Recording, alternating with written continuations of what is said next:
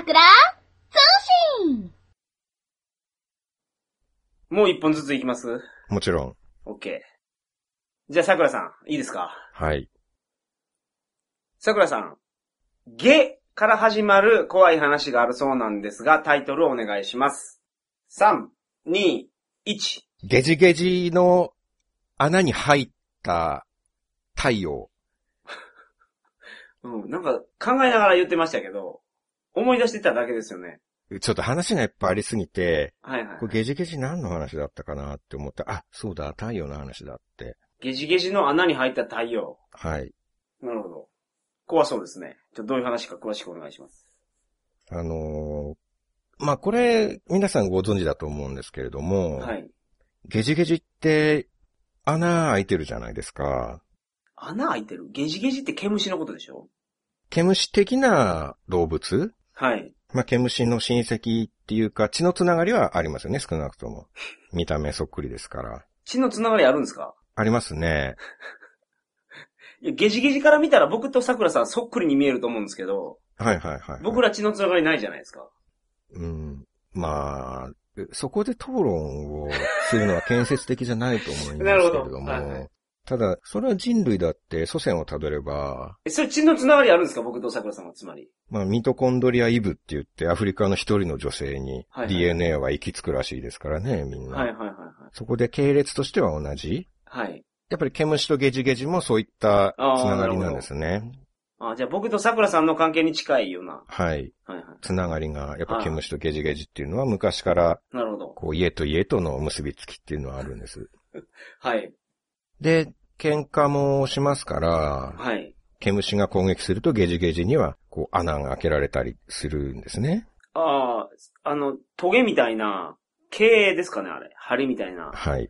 あの、毛で穴開けるんですか？そう、毛で攻撃するとたくさん穴が開いていくっていうことがあるんですね。なるほど。で、まあ、ゲジゲジのことなんて普段考えないじゃないですか。はい。で、僕もすっかり忘れてたんですよ、ゲジゲジっていうことは。はい。で、それで、中学の3年生、15歳ですか？はい。の時に、あの、近所に、もう使われていない病院があったんですね。はい。で、通学の時にその病院の脇を通るんですけど、やっぱり病院ってすごい怖いじゃないですか、雰囲気が。まあ、怖いですね。はい。しかも、誰も使ってないところですから、あの、非常灯とかが怖いです。あの、緑のランプとか。はいはいはいはい。とかが。はい。まあ使ってない病院だから非常灯ついてないですけれどもね。非常灯がついてたら、今も運営してる病院ということですからね。そうですね。はい。確かに。そんな電気なんか来てないぐらいボロボロで。はいはいはいはい。で、ああ、ここ通るの嫌だなと思いながらも、まあ、学校に行かなきゃいけないですから、それはいはいははい通過してたんですね。はい。で、まあ、ある日なんですけど、はい。学校が終わるのがすごい遅くなっちゃって、はい。放課後遊んでたんですね。紙切りゲームとかしてうん遊んでたせいで遅くなっちゃって、はい。で、あの、まあ、それも当然一人でやってたので、はい教室で、友達は誰もいないんですね。はい。で、じゃあ帰ろうって言って5時ぐらいになって薄暗くなって怖いんですけど、はい。で、うち門限があったんで、はい。これ早く帰んなきゃいけないうんで思ったんです。はいはいはい。で、近道が1個だけあって、はい。それがその廃病院の中を突っ切ってうん。行くと、10分ぐらい時間が短縮できるんです。全然違うじゃないですか。でも門限ギリギリだったんで、はい。これ門限過ぎたらもうどんなことになるかっていうことは、うん。後遺症とか残るような感じになりますから、そんな罰を受けるんですか？そう、そうなんですよ。厳しい家庭でしたかはいはいらはい、何人もかつてね、後遺症残って、何人もその古傷を今も抱えている。人たちが家族ではいますから、ああ、そうなんですね。うん。でも絶対遅れちゃいけないと思って、その廃病院の中についに足を踏み入れたんですね。はい。で、まあせっかくだから、じゃあ病院の中を探検しようっていうことになって、え、その急いで帰りたいのに、探検することにしたんですか？はい。子供ですから、そういうところって好奇心の方が勝っちゃって、なるほど。まあこの際せっかく入ったからには、はいはいはいはい。未知のところを探検せずにはいられるかっていう感じで、はいはいはいで、病院中くまなく見てやろうって思ったんです。はい。はい。で、そしたら、なんか、手術室だと思うんですけど、おー、怖そう。はい。で、入っていったら、まだ使ってた器具、メスとか、はい。ハサミみたいなのが落ちてるんですよ。うん。で、血がついたガーゼとか、はい。で、うわ怖いなーこれ嫌だなーって思って、はい。早く帰りたいなーって思ってたら、なんか、ゲジゲジゲジ、ゲジゲジゲジっていう音がしてくるんですよ。音ですか、それ？はい。音やったんですね。はははは。そうなんです。今まで聞いたことのない、もうこの世のものとは思えないようなあ、ゲジゲジいう音が、なんとか言葉で表現しようとするとゲジゲジなんですね。はい。はははゲジゲジとしか思えなかったですね、うんあれは。言葉にするならば。は。はい。で、何の音だろうって思って、はい。で、耳を澄ませてたんですけど、はい。その音が移動するんですよ。はい。今右に聞こえてたもと思ったら、左の後ろの方からゲジゲジゲジ。ゲジゲジゲジって言ってね。え、どこにいるんだって。はい。ゲジゲジ言う音なんか聞いたことないのに、病院になんでゲジゲジがいるんだって。うん。まあおそらくそれはもう、穴に太陽が入ったゲジゲジっていうことは、多分予想はついたんですけれども、え、ななんですか？何の予想がついたんですか？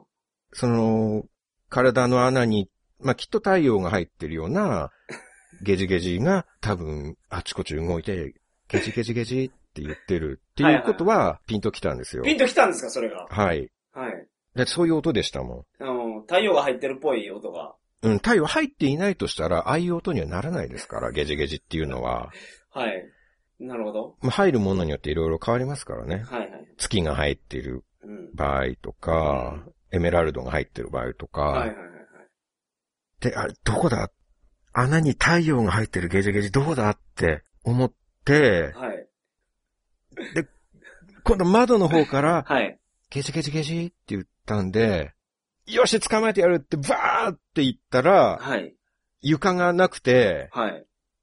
落ちてしまったんですよ。僕が。はい。何階ですか？それ。4階ですね。はい。何階まで落ちたんです？4階から3階まで落ちましああ、た。なるほど。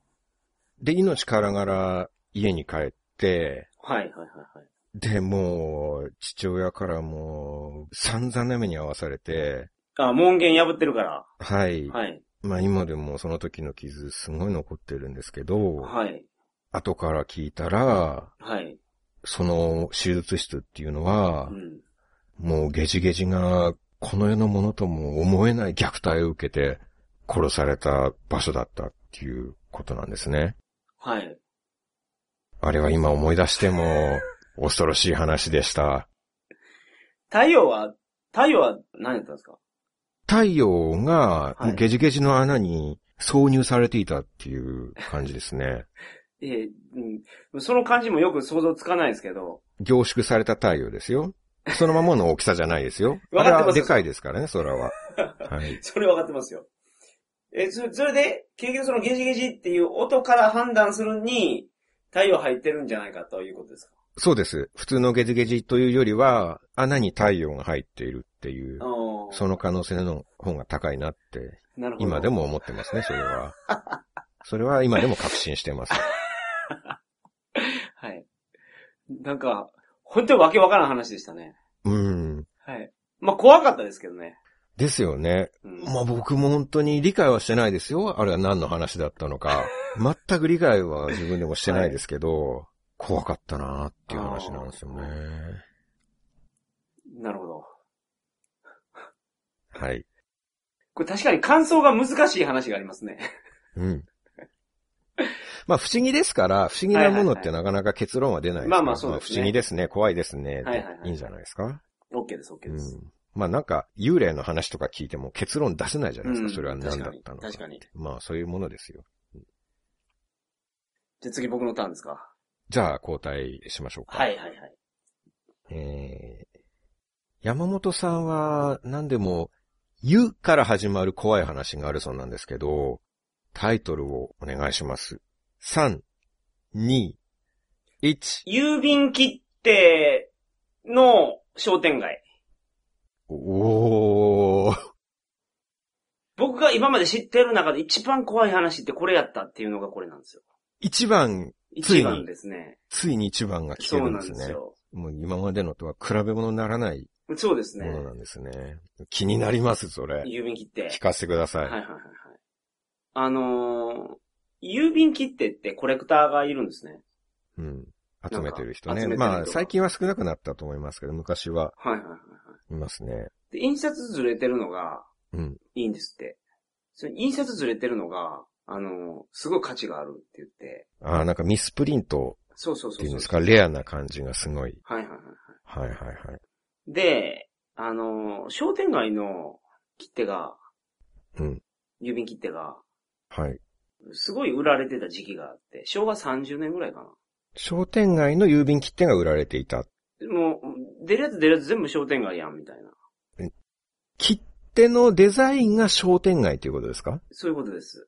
あ、そういうのがあるんですね。商店街が書かれた。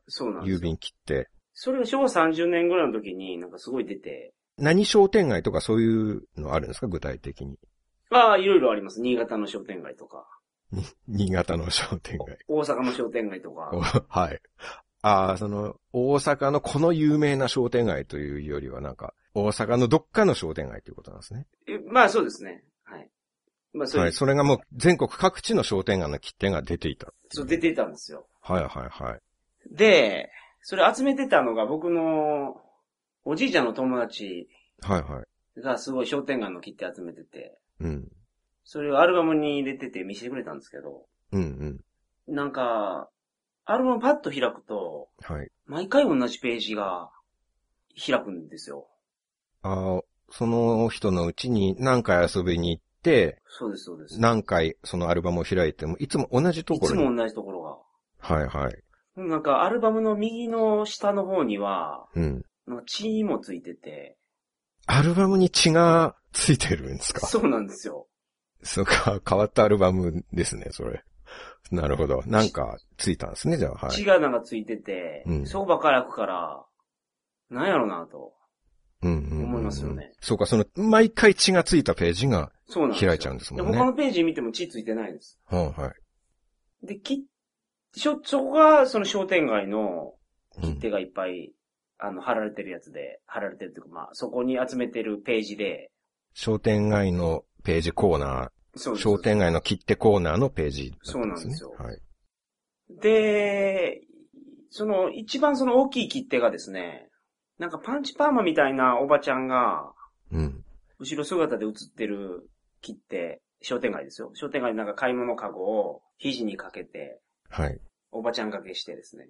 うん。その、フランスパンとかネギとか刺さってるんですよ、その袋には。袋。まあ、買い物カゴには。買い物カゴ？袋 カゴ服カゴは店の中で置いてくるから袋でしょ？あの、塔で編んだカゴです。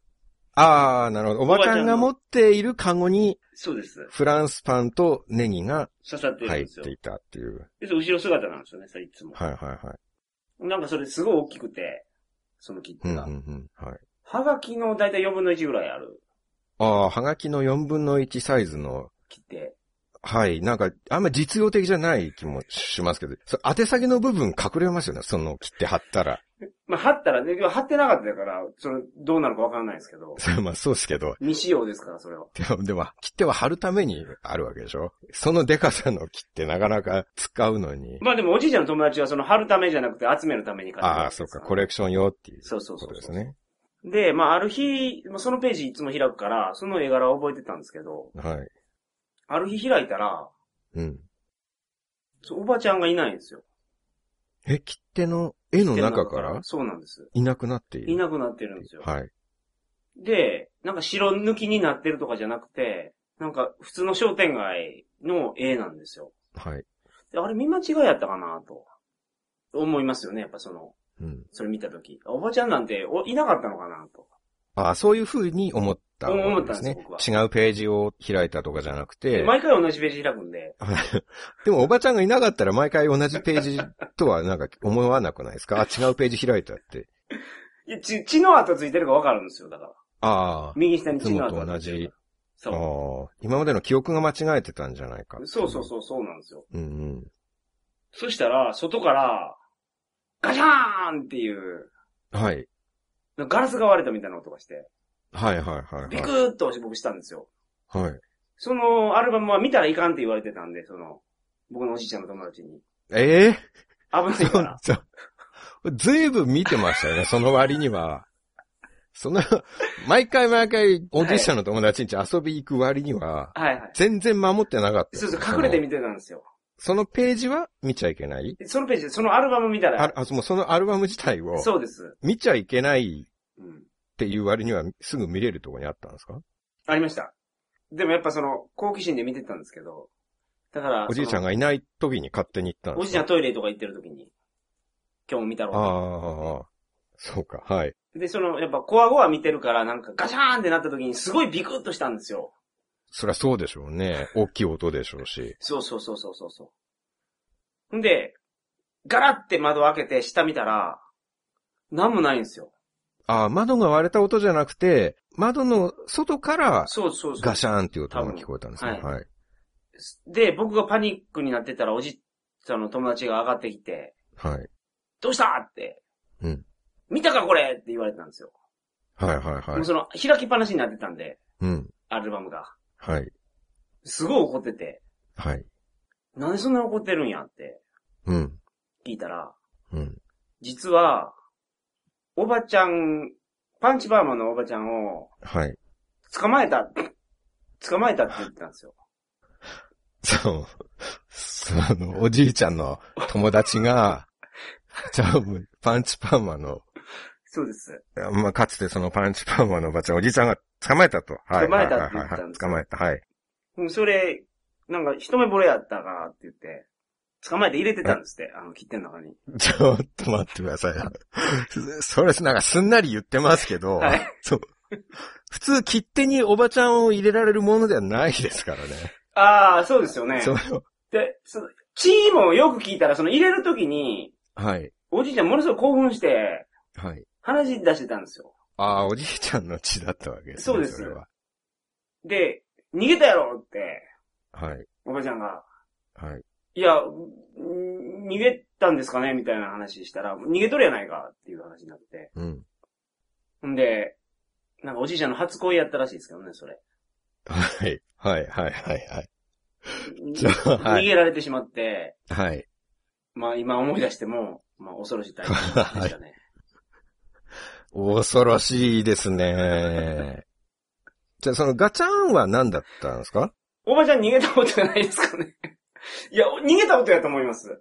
でも窓は割れてなかった割れてなかったでしょですね。うん。ん何のガチャンだったんですかね？逃げた時になんか、花瓶かなんか蹴ったんじゃないですか？ああ、窓の外にあった花瓶をそうですね蹴って、はい。ガチャーンって。た、多分ですよ、そこ、そこ見てないんで。うん。なんで今まで逃げなかったんですかね？気づいてなかったじゃないですか、その逃げれるって。ああ、試しに逃げてみたら、はい。ん？どうやったら逃げれたんですかね？いや、それちょっとおばちゃんに聞いてみないとわかんないですけど。開いたら逃げれる？うん。その、開いたら逃げちゃうから、開くなって言われてたって解釈できると思うんですけど、そうですね。僕その説明受けてなかったから、まあ見てたんですけど、はい。うん。ただ、今のお話だと、うんある日山本さんがそのページを開いたらおばちゃんがいなかったって言ってましたね。それ、閉じてても逃げてますよね。あ、確かにね。開いた時にもういなかったわけでしょ？開いた時に、ちょっと目が痒かったんで、目、こうやって目をこすってたのが記憶にあります。ああ、その見ていない、その一瞬の隙をついて。あ、あの時ちょっと見てなかったですね、確かに。あ、その隙に行っちゃったわけですね。はい、はい、はい。そうか。怖いなあそれ。怖かったですね。これ一番怖いですよね、やっぱり。いや、好きな人を切手に入れちゃうっていうのは、そ それ怖いですね、本当に。はい。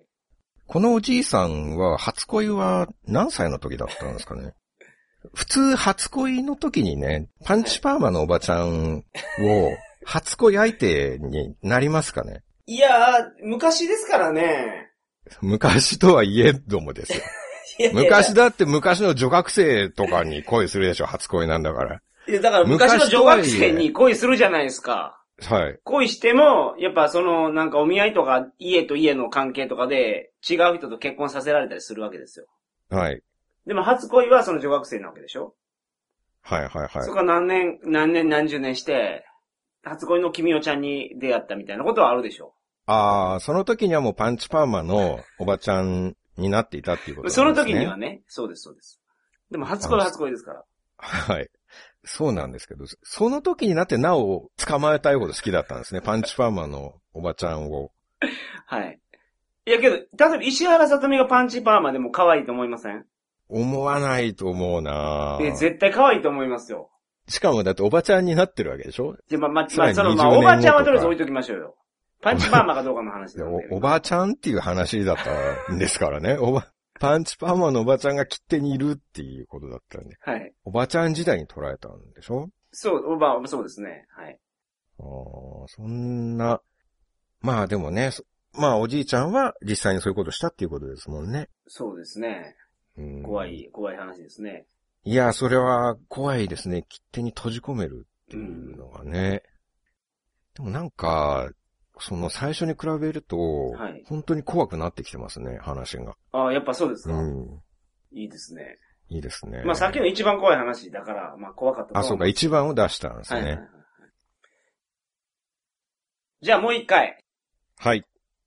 いきますよ、お願いします。はい。さくらさん。ゾから始まる怖い話があるそうなんですが、タイトルをお願いします。3、2、1。存分にシラスを食べたコウモリ。おー。しらす食うんすね。コウモリが。そう、コウモリって、あんまりそういうの食べないっていう風な認識だと思うんですね。うん。コウモリって木の実とか食べますからね。そう、普通そうだと思うでしょ？はいはいはいはい。ちょっと怖そうなんで、どういう話か詳しくお願いします。はい。もう、ゾって言われた瞬間頭の中ゾンビゾンビゾンビゾンビって来たんですけど、絶対ゾンビは言わないぞって考えた結果、はい。存分にシラスを食べたコウモリの話をしてみようかなって、はいはい。今日はね。怖いんですよね、それ。あの、霊的なあれもあるんですよね。要素も。あもちろんです。ああ、あるんですね。はいじゃあ、ちょっと、お願いします。あのーこれ僕、熊本に行った時かな。はい。まあ旅行するようになってあちこち行ってるんですけど、はい。熊本の空港から、はい。あの、ちょっと東南アジアに旅行に行こうっていうことになって、熊本の空港から行くんですか？まあ、今でこそはい。LCC とかたくさん飛んでますけど、はい。まあ当時僕が旅を始めた頃とか、うん10年以上前ですから、はい熊本から東南アジアに行くっていうのが、結構その時には当たり前のルートだったそんなんですね。こと、そんなこと聞いたことないっすよ。東南アジア行くのに、熊本トランジットで行くのが、なんか、支流やったってことですか？当時はですよ、今は、もちろんね。今は羽田から行っちゃったりできますけど、まあ成田からも行けますし、はい。熊本乗り換えっていうのがはい。定番で、まあ一番安いっていうのもあったんですよ、貧乏だったから。はい。で、まあ熊本のことはもう置いといてですね。あ、置いとくんですか、これ。はい。はい。まあ、そういう思い出もあったっていう話をちょっと思い出しただけですね。まあ経験したそのまま話していかなきゃいけないんで、はいはいまあルートも一応言っとこうかなって。はあ、はあで、やっぱりお金がないから、はあ、はい。あれは、カンボジアだったかな、うん。そのアンコールワットの中にあるドミトリーの安宿に泊まったんですね。はい、はい、はい。まあ安宿だからボロボロなんですけど、で、ドミトリーって一つの部屋にベッドが10個ぐらい。はい。はい。あるんですねありますね。はい、はい。で、なんか情報ノートっていうのが宿にあっあります、あります。ありてま、したね。当時は。はい。旅行者がいろんな。ことを書き込む旅の情報なり、はい。観光情報なりっていうのを。はい、はい、はい。で、それを読んでたんですね。はい。あの、やることがなかったから、そのドミトリー僕一人でいたんですよ。はい。誰かいればね、お話ししたりできるけど、うんまあ、結構、ドミトリーに自分一人だけって雰囲気怖いんですよ。怖いですね、確かに。広い部屋で自分だけって、なんか怖いなって。うん。しかもその宿、ちょっとなんか雰囲気が、なんて言うんだろう、得体の知れない、この世のものとは思えない雰囲気がしてたんですね。はい。もう、どこをとっても、壁一つ取ってもこの世のものとは思えないし、フロント一つ取ってもこの世のものとは思えないっていうあ。の、その建物自体が不思議な。そうなんです。全体を包んでました。もう洗濯機にしてもそうですよ。はいはいブレックファーストにしてももうこの世のものとは思えない感じがしていて、はい。はい。で、自分一人で部屋に行って、怖いっていう気分を紛らわせたいっていうのもあったし、うん情報ノートを読んでたんです。はい。で、そしたら、なんかこの宿の周りでゾンビを見たっていう書き込みが、ゾンビ、ゾンビ言わん言ってたんですけど、ゾンビ、やっぱり出てきますね。ゾンビが、はい。ここは出るんだよって、うん。信じるかどうかはあなた次第ですけどね。はい。信じたくないんだったらいいですよ、信じなくても。はい。信じないっていうことで警戒を怠ってね。それであなたが何か事故にあったとしても、私は一切責任を取りませんよって。うんでも私は言いましたからねって、ちゃんと。っはいはいはいはい。ていうふうに書いてあったんですね。はあ、はあ。あ、情報ノートに書いてた言葉ですね、それ。あ、そうです、そうです。はい。。はいはい。その情報書いた人がう、ん。まあ、信じないなら別にいいですけど、それでも。はいなんか、ふてくされた感じだったんです、すごい。書いてる感じは。はい。そう。なんか、カリカリカリカリしてるなって、せっかく旅行してるのに、はいはいはい。なんでアンコールワットまで来て、そんな不機嫌でいるんだって、もっと旅を楽しもうよってそ。りゃそうですね。はい。うん、なんか頭に来たんですよ。はい。で、どうせ嘘だろうって、うん。ゾンビなんてこの現代にいるわけないじゃんって,、はいはいはいって思ってたんですね。はい。はい。で、まあ夜遅くなったんで、まあそろそろ寝るかってちょっと人がいなくて怖いから、はい。で寝てたんですけど、うん、なんか暑くてちょっと寝つけないなって思ってた、それも夜中の3時頃ですかね。うん新しい宿泊客来たんですね。はい。3時に。はい。はい。ゾンビだったんですよ。それが、はい。はい。同じ部屋に泊まるんですか？そうなんです。はいはいはい。ドミトリーまだ9個ベッド空いてるからって、はい。バックパックとか背負ってたんですけど、うん。もうなんか背中っていうか肩に埋まってるぐらい、はい。あの肩通すところがバックパックの、はいはいはいはい。もう皮膚にぐわーって食い込んじゃって、あ、肉が腐ってるからですか？そうなんですはい。はい泥みたいになってるから、はい。うわ、怖いなって思って、はい。こんなに皮膚にバックパックって食い込むのかって、はいはいはい。なんて怖いものを俺も背負ってたんだろうって、ああ、もうバックパックが怖くなっちゃって、怖いのゾンビじゃなくてバックパックが怖かったんですね。あまあそうですよ。だってうん自分も持ってるものですからね、はいそれは。ゾンビはもう関わらなければいいじゃないですか、別に。ああ、なるほど。あんまり仲良くしなければ、はいはいはい。つっけんどんにしてね。うん。まああんまりそういうのは良くないですけど、同部屋せっかくなったんだし、海外での交流っていうのはいははいはい。あると思いますけど、はいそうまあいろんな危険があるわけですから、はい引っかかれたりしてね、ゾンビになったら、まあまあそうですね。体に良くないですからね。まあ良くないでしょうね。日本じゃないわけですから、医療もなかなかしっかりしてないですからね、その点は。いいい。うわ、でもバックパック、これほんと気をつけなきゃって、うん。こんなね、肩からもうなんか腕が切断するぐらいの危ないものと俺って旅してたのかってはい。思いながらう、ん。そのルームメイトのゾンビ、どういう人かなって、どこの国の人かなって見てたんですね。はいはいはいはい。で、夜遅くなんですけど、多分遅く着いたってことはずっと移動してきたんじゃないかなって思うんです、遠くから。うん。まあ3時に着くって言ったらそうでしょうね。はい。長距離バスで移動して、だから3時に着いたはい。ということは、夕食満足に食べてないんですよ。ん、なるほど。で、なんか夜中だっていうのをそれ見てたらう、ん。なんか、白いものを、うわーぐわーってもう食べてるんですよ、手づかみで。そう、ゾンビが、そうなんです。存分に食べてるんですかもしかして？そうなんですよ。思う存分その、もうこれでもかっていうぐらい満足いくまで、もう思う存分にぐわーってはい。白いものなんかボロボロこぼれながら、はい。あ何食べてるんだろうって思って、はい。でなんかポロって一個落ちたのが、うん。こうポンポンポンって跳ね返ってこっはいち来たんですね。はいはい。あ、なんだろうって見見たら、はい。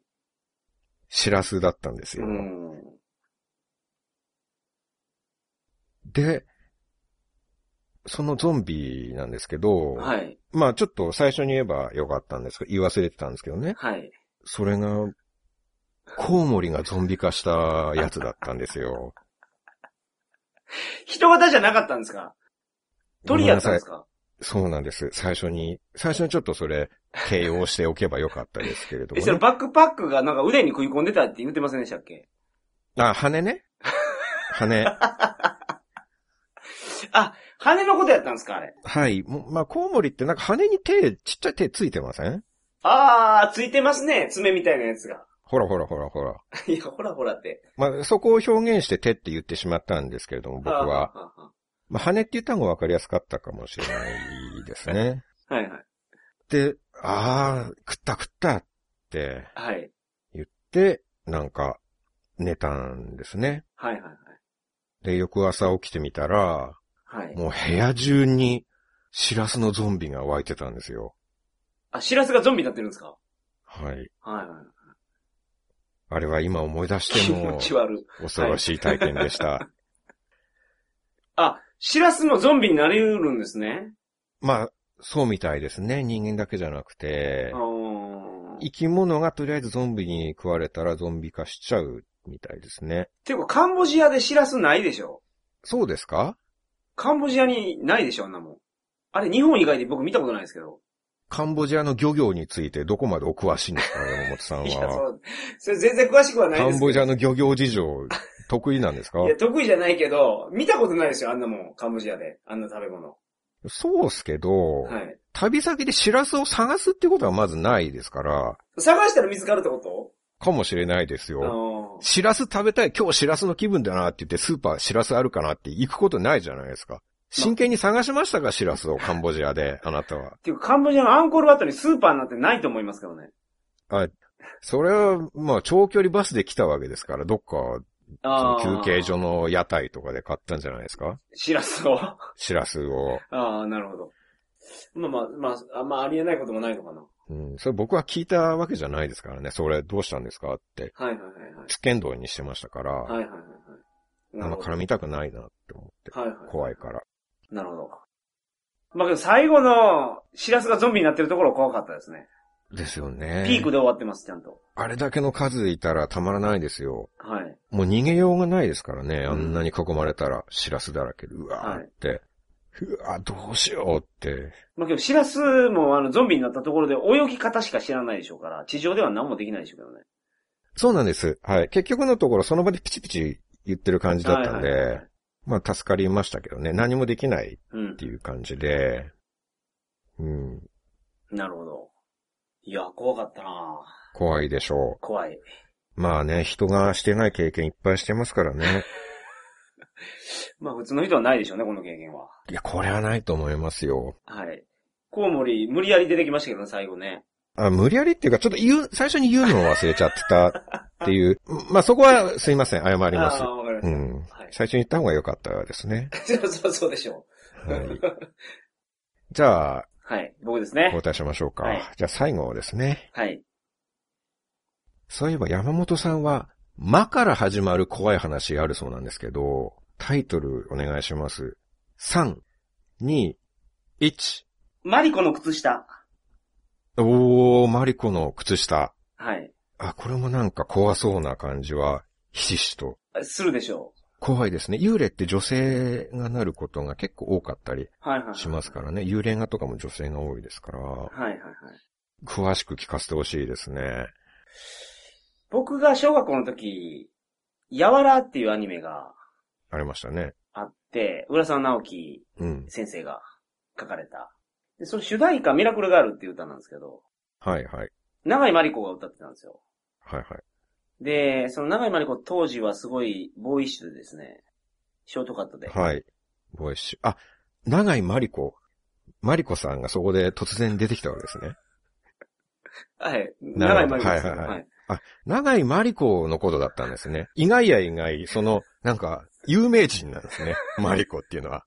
あ長井まりこですよ。はい。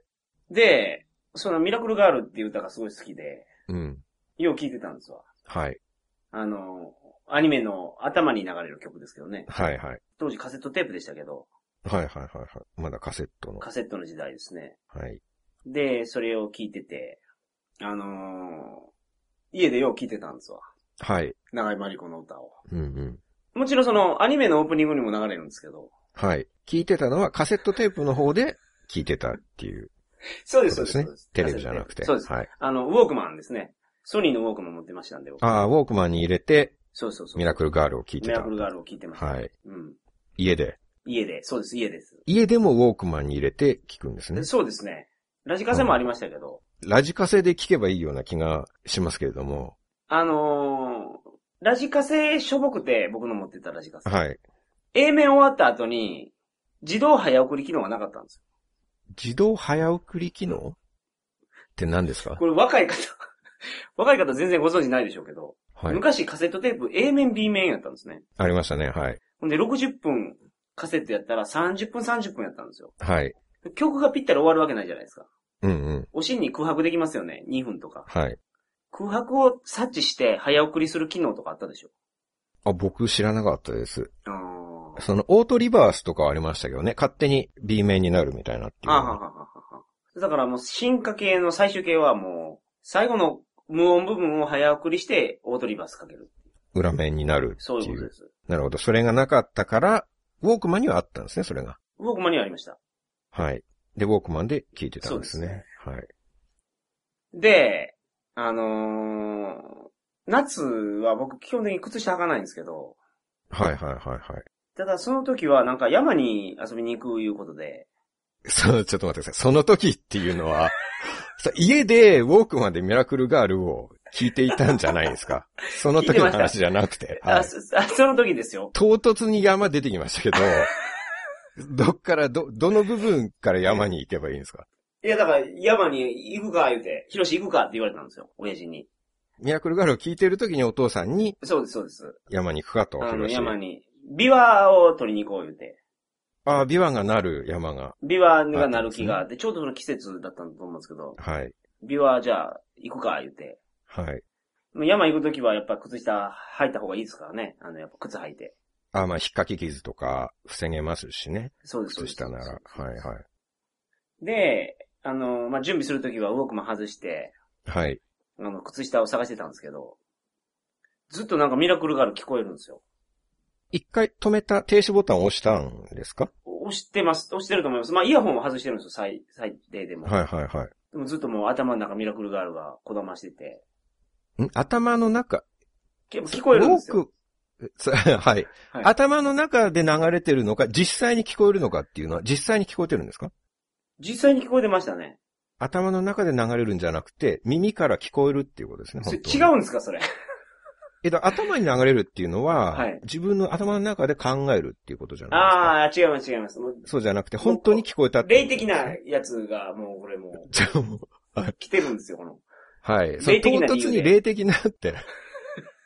それ唐突ですけど、ものすごい唐突ですけど、まあ霊的なやつが。そんなすぐ結びつけられるんですか？霊的なものだっていう。そう普夏ですか？ら通はね、いそれはウォークマン止めたと思ったのが止めてなかったのかなっていう、そういう感じじゃない。で、も、そのなんか、なんか漏れ聞こえるとかじゃなくて、もうバリバリ聞こえてるんですよ。音漏れとかいうレベルじゃいや、なくそんなんじゃないでて、すね。ウォークマンからですか？はい。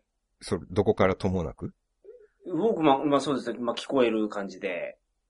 ど、ど、ど、ウォークマンから？ウォークマンからかどうかわからないです。ああ、わからないですね。耳に聞こえるんですよ。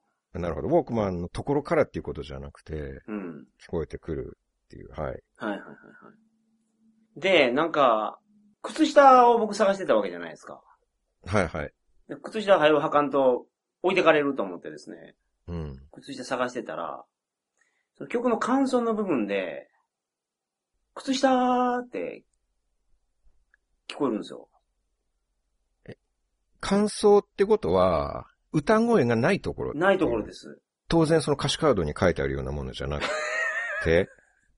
それないですね、その靴下っていう歌詞は。あ、見たことってことは、あ、あれですか、その、先輩みたいな。あ、そうそうそうそうそうそうそう、ありますよね。そのなんか、いいともとかでたまに、あの、怖いやつ、検証とかで流してて、キャーって客席が怖くなるような。ああんな感じの。いいともは知らないですけど。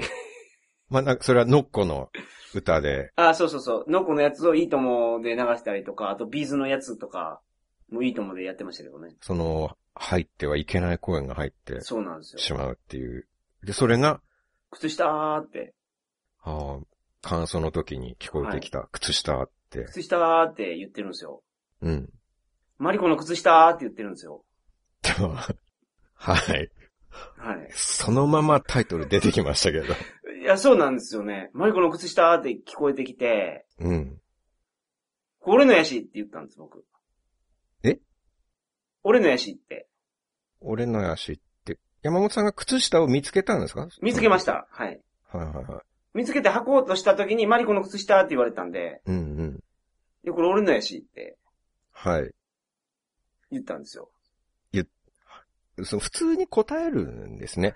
その、前回ゲームボーイが喋った時もそうですけど、はい。その機械が突然話しかけてきた時に、はい。なんか、機械じゃないですこれレイですから、レイ。何の疑いもなく答えるんですね、それ。普通の会話するんですね、例と。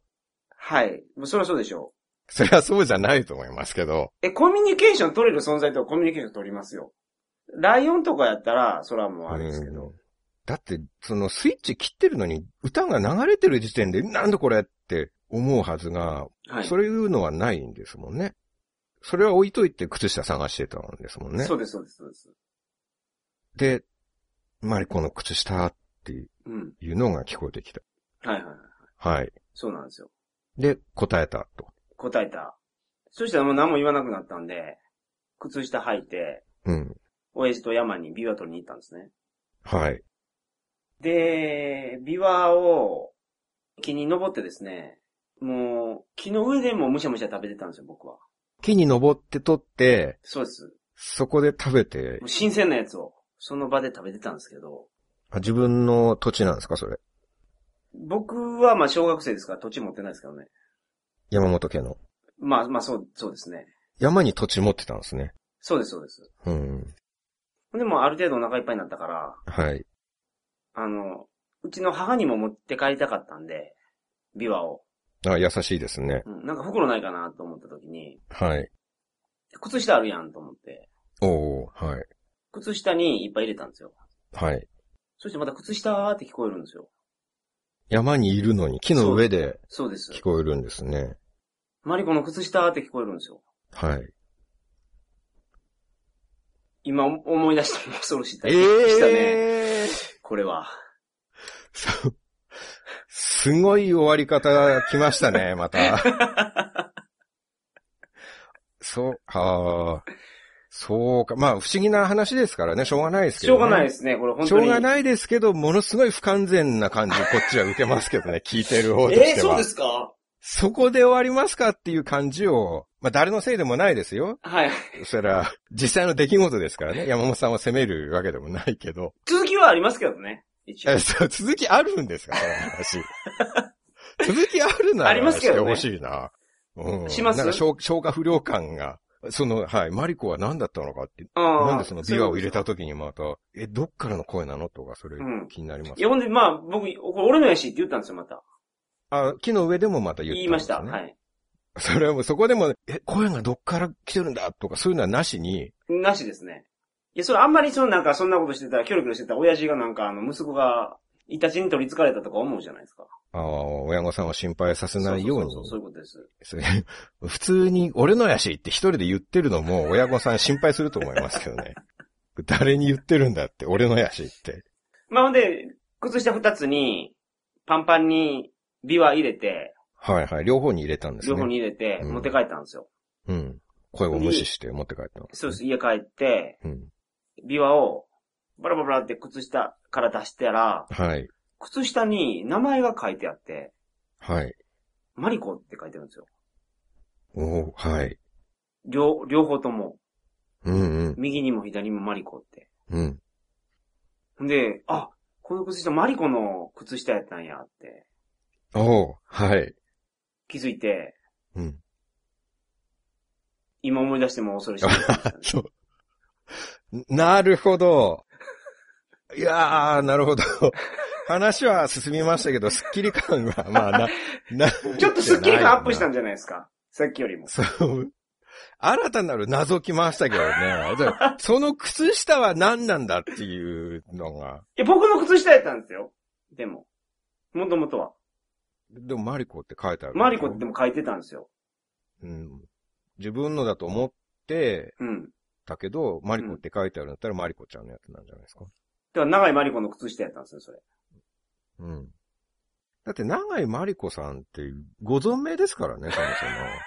はいはいはいはい。それがなんでその呪いの言葉みたいな、マリコの靴下って言わなきゃいけない。長いマリコの声じゃないですよ。おっさんの声ですから、その靴下っていうのは。おじさんの声なんですか？おじさんの声です、は間に入るのは。靴下っていうのは。そう、そうなんだ。それ全然イメージ湧かなかったな。マリコの声完で全にい。長いマリコの声だと思ってました。違います違います。それ言ってくれないと。みん、な長いマリコの声だと思ってたんじゃないですか。だってそれはマリ、持ち主のマリコさんが言うと思うじゃないですか、それ。私のっていう意味で、私のって言ってないですよ、僕。マリコのって言ってたんですよ、そうですけどマリコのって。こ女の子がそれ、マリコの靴下だよ、持っていかないでっていう感じで言ったのかなって。いやけど、長いマリコもう結構大人ですからね、自分の第一人称をじ名前で読んだりっていうのはないんじゃないですか。ああ、そうか。マリコは、みたいな。うん。じゃあ、そのマリコは長井マリコさんじゃなかったっていうことなんですね。靴下に書いてるやつですか？うん。いや、あれ長いマリコのやつでしょ。なんかもう、ついつまんがよくな、わからなくなってきますけど。はい。まあでも怖い、怖いでしょ、これ。うーん、まあ怖いですね。うんまあね、その歌の間に声が聞こえてくるっていうのは怖いですよ、確かに。そうで、そうなんでうすよ。ん。それはやっぱり、マリコさんっていう方が取られたって思ったんでしょうかね。自分の。マリコさんが取られたってもう言ってんのおっさんですからね。あ、おっさん。はい。そうではないでしょうね。おっさんが、それは長井マリコさんの靴下だよって忠告してるってことか。それか、まあ、長いマリコのファンだったのかもしれないですね。そのおっさんが。だから長いマリコの靴下欲しかったんじゃないですか。はい。ってことは、それは本当に長井マリコさんの靴下だったっていうことなんですよ。山本さんが履いていたのは。まあそうやったかもしれないですけど、今ちょっとないんで、その靴下。ああ、そうか。あの今となっては、お焚き上げしましたから、あ、そういうのはちゃんとやるんですね。お祓いのために、はい。燃やしちゃったんですね。お焚き上げを、はい。マリコの靴下を返してあげずに燃やしちゃったっていう。そうです、そうです。ビワの汁とかも結構ついたんで。まあ、それは選択すればいいんじゃないかって思うんですけれども。はい。曲はどっから聞こえたんでしょうね、ウォークマン。いや、それは、まあ、やっぱ霊的な現象ですからあ、霊的なもの。なんとも言えないなんですね霊霊でしょうね、やっぱり。そうか。やっぱり夏だからそういうのが出てきちゃうんでしょうね。出てくるでしょうね。うん、子供時代だから敏感ですしね、そういうのにはね。はいはいはい。そうか。いやー、怖い話ですね。うん、こ本れ、お聞きのリスナーさんはみんなもうものすごい背筋ゾクゾクしたんじゃないですか？今晩トイレ行けないでしょうね。これは。そうですね。トイレ行けない方は、あの、ペットボトルを近くに置いて寝ていただければ。まあそうですね。まあ訓練を積まないとそこに出すっていう僕ぐらいの熟練のボトルシッカーにならないと、それはできないと思いますけれどもはいね。うんまあまだまだ我々の恐怖体験は無数にありますけれども。ありますあります。まあとりあえず今回はこのぐらいで終わりにしておきましょうか。まあけど、前回よりはすごくいい話になったんじゃないかなと思います。うん。我々の成長物語としても聞いていただけるんじゃないでしょうか。はい、そうですね。やっぱりね、二人とも想像以上に経験豊富ですよね。そうですね。山本さんがそんな経験してたっていうのは僕も初めて知るっていうのがはいはいはいたくさんあっていや。僕もそうですよ。桜さんがそんな恐怖体験をしてるとは。あと、門限破ったら親父に後遺症が出るまで縛かれてたっていうのもちょっと、あの、びっくりしましたけどね。うん、まあ身内の話なんでね。ちょっと言うのははばかられたんですけど、はいはいはいまあ、これも子供の時の話なんでもういいかなってはいはい、思っはい。て。なるほど。なるほど。で、まあとりあえずこの階段の夕べはお開きにしたいと思います。そうですね。お楽しみいただけましたでしょうかうん。でね、はい。ポッドキャストを運営している方、はい。他の番組でお話をされているポッドキャスターの方々も、はいはいはいやっぱりポッドキャストなんてやるぐらいですから、皆さん、百戦錬磨というか、はいはい。まあ、おしゃべりが上手。ね、100人100用の恐怖体験談お持ちだと思うんですよ。はいはいはいはい。なので、この企画を、うちもやってみたいという方いらっしゃったら、これ自由に使っていただいて結構です。ぜひやってください。はい。はい。あと我々の気持ちもわかると思います。これをやっていただいたら、どういう心理状態になるかっていうことがはいはいはいはい。体験できると思うんですよ。ん疑似体験できます。そう、いつもこの話が、なんか、俯瞰で見ながら僕話するんですけど、うん全然できなくなりますね。話がポンポンポンポン飛んでしまうんですね、これ。そうでしょ？はい。一番最初の僕の話にそういうクレームつけてましたけど、話が分かりづらいっていうふうに言ってましたけど、はいはいはい。そうなるんですよ。で、そうなりますそうなるっていうのも、よかったら皆さんにも体験してほしいな。そうですね。ぜひやって、あの、アップしてください。もう全く同じやり方で、タイトルも同じにしてくださっても構わないんで。ああ、そうですね。僕らも他の方がやったらどう、これどうなるのかなっていうのがちょっと気になるんです。じゃあタイトルは、すぐ話す夏の恐怖体験談はい。にしていただくと。まあ、そうすると、分かりやすいですよね。はいあ、同じのだ、聞こうって。はいはいで、一応ですね、この説明だけつけてほしいんですよ、そういう場合は。はい。あの、桜通信という番組でやってて、うんうんうん、まあまあ面白かったんで、はい。で、同じ企画を自由に使っていいと言ってたんで、はい、はいうちでもやりますっていうことを、なるほど。これだけ放送内で言っていただければはい自由にはいはいはい。まあ、ちょっと桜通信を褒めてほしいっていうのもありますし、逆にそれ言わなかったら勝手にパクったみたいになるんで、はい。いや、黙ってやっちゃうと、それ桜通信のやつパクっただろうってあそういうリスナーさんがいらっしゃるってことですね。そう言われるも。かもしれないですからね。はいはいはい。一応それ言っといた方がいいとなるほど。なるほど。思います。で、まあこれはどっちでもいいですけど、で、もし気が向いたら僕宛てにそれツイッターで、はいはいはい。うちの番組で同じのやりましたよってリプライくれれば僕リツイートしますんで、ああ、それを。はい、僕もします、僕もします。あ、じゃあ二人ですれば結構広がりますよね。はい。新しい人が多分そうすれば聞いてくれると思う。いや、これ。何人やってくれるでしょうね。うん。ゼロっちゅうことはないと思いますよ。どうかなその、これ面白いなって思ってくれたとしたら、はいやるかもしれないですけど、あんな恐ろしい思いはうちはしたくねえって思われたとしたら、そのね、この、はい。僕らの苦しみ、焦燥感、それがもし伝わっていたとしたら、そんな恐ろしいこととてもできないってはいはい思われるかもしれないですね。でもねチャレンジ精神大事ですよ。そうですね。やってみると楽しいかもしれないですから。ね、まあ新たなリスナーの獲得につながるかもしれない。はいはいはいそういう形でたまにはいろんな番組がつながることがあってもいいのかなってああ、そうですね。思うんですよ。みんなバラバラ、はい横のつながりがポッドキャストってないですから。そうそう、はいバラバラですからね。なるほど。仲間意識みたいなのがね、同じテーマやることによってできて、ポッドキャスト界が活性化したらいいなといいですね。思います。はい。夏ですが、今から。そう。まあ別に夏じゃなくてもいいですけどね。まあすぐ話す秋の恐怖体験談とかにああ、なるほど。しても。まあタイトルは絶対同じにしなくても別にいいですけど。我々も、まあ来年の夏はまた新たな体験を、ああ、そうですね。まあ夏まで続いていったらはいはいはい。やりたいと思います。あとは、違う体験にしてもいいかもしれないですよ。すぐ話す秋の官能体験談とか。ああ、なるほど。恐怖じゃないと。うん。ロマンス的なね。はいはいはいはい。あ、いいですね。恋愛とかいいかもしれないですね。うん、無料対数項のエピソードがある我々ですからね。はいはいはい。どんなテーマでも対応できますよ。ということで、はい。今回はいつにも増して体力の消耗が 大きかったですね。そうですね。お疲れ様でした。お疲れ様でした。という感じで。満足されましたか？うーん、そうですね。成長という点では、ある程度話すにつれて、はい。我々の成長もちょっと見られたのかなっていう点では満足しました。なるほど。また今後の成長をそうですね。我々も励みたいと思います。はい。はい。それでは皆さんまた、再来週。さようなら。さよなら。皆さん、今回も桜通信を聞いてくださり、ありがとうございました。